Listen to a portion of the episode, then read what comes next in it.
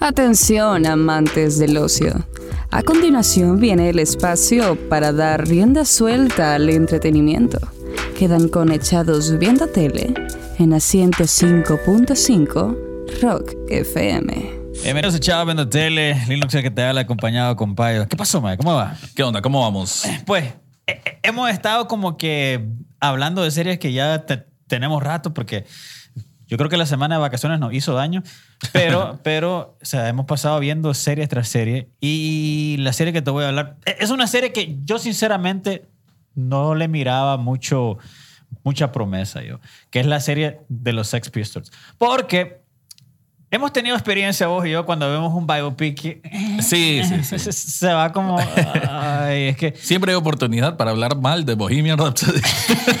es que, loco, fue una oportunidad que incluso eh, el maje de, de Sasha Baron Cohen dijo, el maje, que él quería hacer Freddie Mercury y, y- y le iba a hacer con todo el huevo, a contar la historia verdadera del maje. Pero ya ahí se fueron. Brian May no quiso joder. Sí, Bueno, sí. Pero bueno, estamos hablando de Pistol, que es la historia de los Sex Pistols. Una miniserie de seis episodios. Extrañamente lo puedes ver en Disney. y, y es dirigido por la bestia peluda Daniel Boyle, que es un maestro que ha hecho películas muy extrañas, muy diferentes, por cierto. Trainspotting. Su- sí, se iba a decir, su primer gran éxito, No sé si la viste, una película que cuesta verla, Sí, loco. o sea, cruda, ¿no? De los de la- efectos de las drogas. de la adicción y las cosas. O sea, hay una escena de un niño que no te Ah, sabes. sí, sí, sí. Son partes muy, muy, muy. Pero es- es como un director muy desafiante, ¿no? Que busca hacer cosas extremas. Y la idea es que vos te hagas sentir como sucio, feo y agarró esa estética y se ve en, en esta serie, pareciera como que fue hecha e- en los años 70. Sí. Se nota toda la onda de Londres. Yo que le entiendo en inglés tuve que leer los subtítulos porque esto más tiene un acento fuertísimo y, y pues también las jergas y todas cosas que yo no, pues, o sea, no soy de Londres. Jerga londinense de esa época. Sí, correcto. Y, y la historia es de los Sex Pistols, que creo que mucha gente sabe la historia de Johnny Rotten, de, obviamente de, de, de Sid Vicious, de, Sí. de toda la tragedia con Nancy y todo lo que pasó. Pero Pistol es del punto de vista del guitarrista, de Steve eh, Eh, ¿cómo se Jones. llama? De Steve Jones. Que yo- de hecho, yo no conocía y me doy cuenta que prácticamente sí es fundador y sí, sí tiene, creo que bien ganado el crédito, ¿no? Por más de que por ahí leí de que Johnny Rotten después en medio se quejó porque no lo llamaron para ver este proyecto. Sí, yo me metí una, una entrevista del más el, el más tan cachimbado eh, porque por, por lo mismo, pues, por, y, y por la manera que se lo presentaron, el más era como, mira, se va a hacer esto sin vos, sin, si- o con vos, no, no- Sí. no nos importa, va ya. Entonces el más está enturcado con Steve Jones. Y obviamente dice, no, ese no soy yo, yo no era así, eso es una pobre imitación barata de Johnny Rotten, pero bueno. Esa es su impresión, pues, de... Creo yo que como miniserie y como producción en general, ya lo dijiste, esa parte de, de la estética es impresionante. A veces fusiona con escenas reales de documentales de, de música, ¿no? De videos de esa Ah, época y no sentís la diferencia. A veces hacen unas recreaciones súper fidedignas, súper fieles a sentir esa época y como decimos, esa sensación del, del- de lo sucio, de la calle, del urbano en este caso, eh, creo que pega súper bien. La edición es aquellos movimientos muy rápidos que creo que va con la esencia del punk. Y me gusta porque aprendí además de que, eh, porque siempre no esa disyuntiva de quién inició el punk, los Sex Pistols o los Ramones, pero creo que después de ver esto y empaparme más de Ninguno de los dos. no puedo decir de que Sex Pistols, pero como movimiento social, porque hay que ver, ¿no? Prácticamente eh, ellos como que abanderaron un movimiento de gente o jóvenes medio rebeldes, antisistema, hasta lo, hasta lo que los británicos per- permiten ser antisistema, ¿verdad? Bajo sus realidades, pero sí, como que ellos eh, amoldaron esa, eh, esa posición y lo hicieron un estilo junto con un manager que prácticamente los, los creó, no les dio una identidad. Es que esa es la parte. Bueno, eh, o sea, la serie o sea, no menciona los Dead Kennedys, o sea, no menciona o sea, varias bandas que ya existían, el punk, pero los Sex Pistols fue como un boy band que agarró Sí. eh, este genio que se llamaba Malcolm McLaren, que era el manager de la banda, pero era el maje dueño. Él era dueño de una tienda que se llamaba Sex junto con su esposa Vivian.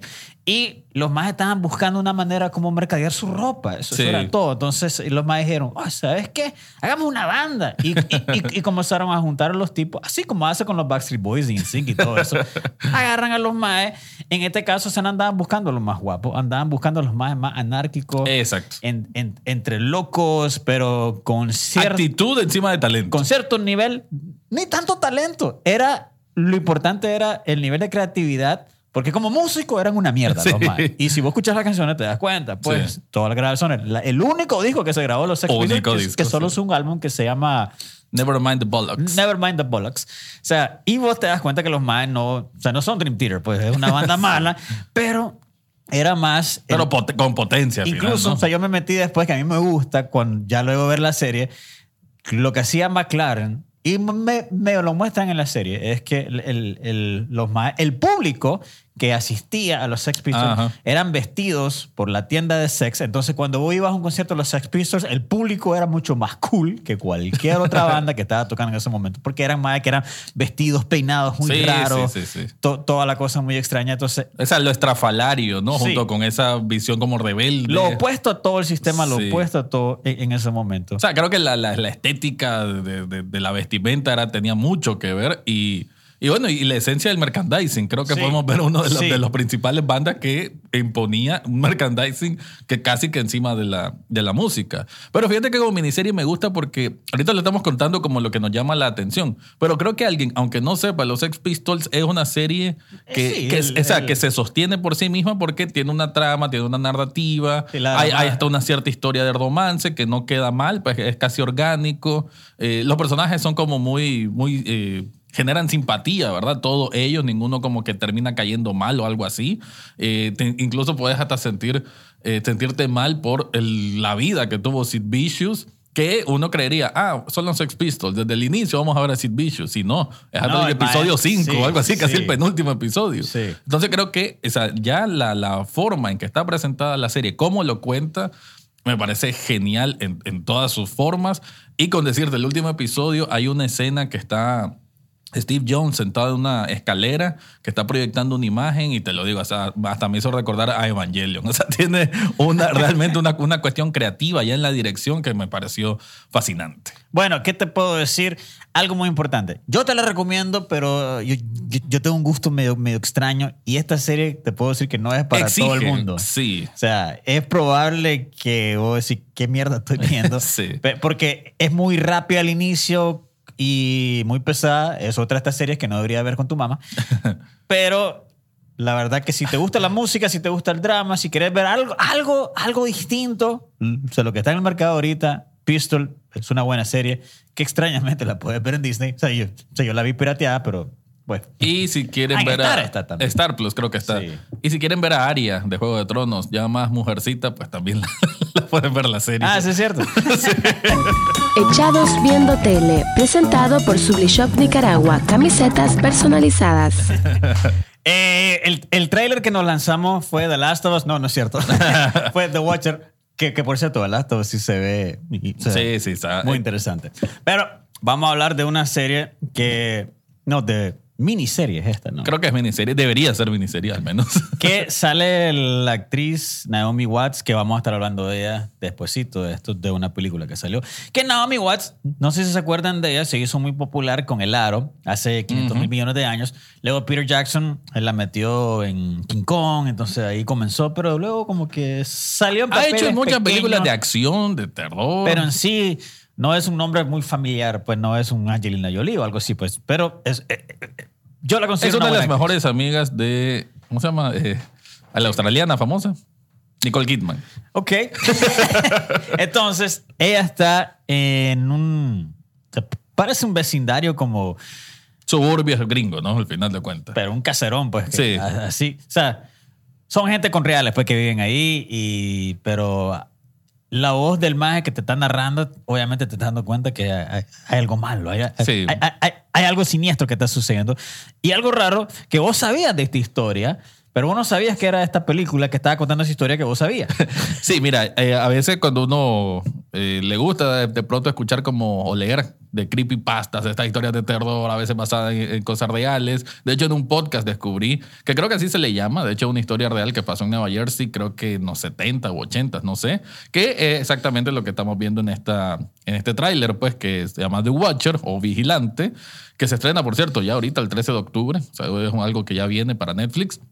Y que trata de eso, pues una familia que se acaba de mudar a una casa, una familia con dos hijos, si no me equivoco, padre, madre, dos niños, y que eventual, eh, que cada tanto en tanto reciben cartas al, así al, al, al buzón, pues que está fuera de la Están casa. firmadas por The Watcher. Sí, Están firmadas por The Watcher, que dice de que el que esa persona, ese vigilante, se siente incómodo que ellos estén ahí, que están alterando la energía de esa casa, que esa casa está viva y necesita sangre, sobre todo si son sangre de niños y cosas así. Seguramente es un caso de la vida real que se investigó, pero como que hubo sospechosos de quién podía haber sido el que lo estaba haciendo, por qué lo hacía, pero nunca se determinó quién era en realidad. Solo que ellos trataban de poner más vigilancia, pero no se daban cuenta quién ponía las benditas cartas. Y creo, a, como estamos viendo ahorita, todo el boom, boom, boom que se hizo con, con, con Dahmer, que todo el mundo la está viendo, el ser humano y el nicaragüense está fascinado por el, por el asesino en serie Sí, y, y- y misterios y, y True este crime. cosas. Y casualmente, esta, esta serie es dirigido, no, es, es creado por Ryan Murphy, que es el que hizo Dahmer y es el que hizo American Horror Story y todas esas cosas.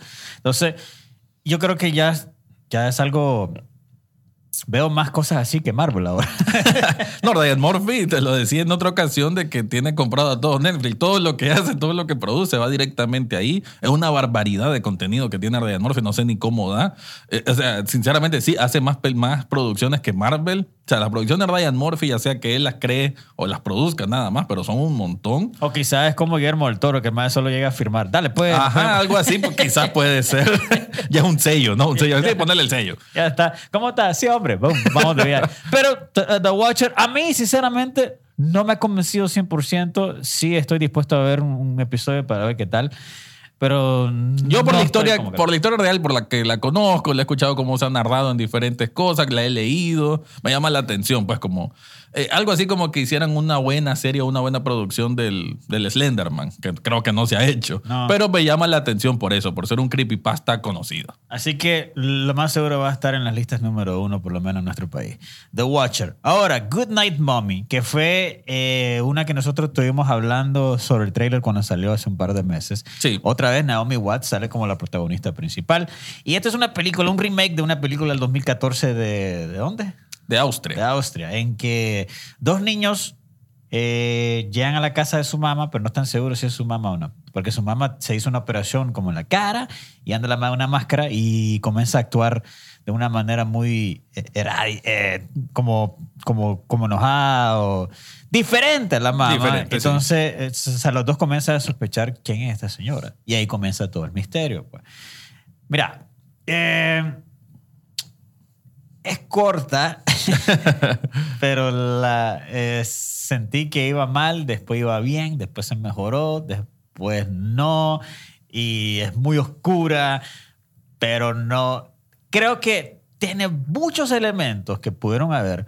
Yo después de los 20 minutos ya sabía lo que, ya sabía el twist, ya, ya sabía lo que había, lo que estaba pasando, lo que supuestamente me iban a revelar y, y yo me tenía que dar, ¡Ah! no, pero, pero no me sucedió, se pasa porque, ah, bueno, sí, es lo que yo me estaba imaginando hace 40 minutos. Entonces, la manera que fue ejecutada la película siento que falló. Sí, la verdad que yo lo decía desde la película original, que en su momento habían dicho, se llama igual. Good Night Mommy. que en ese tiempo, no- 2014, algo así que salió, eh, me acuerdo que decían que era el tráiler más terrorífico de la historia. Así lo habían vendido. Y la película, que siempre una crítica que tengo yo con todo el cine europeo, es lento y espacioso en mostrar sus cosas. Entonces era más como una sensación de suspenso y de misterio, pero eh, ahí sí, la ejecución de la película original estaba mejor.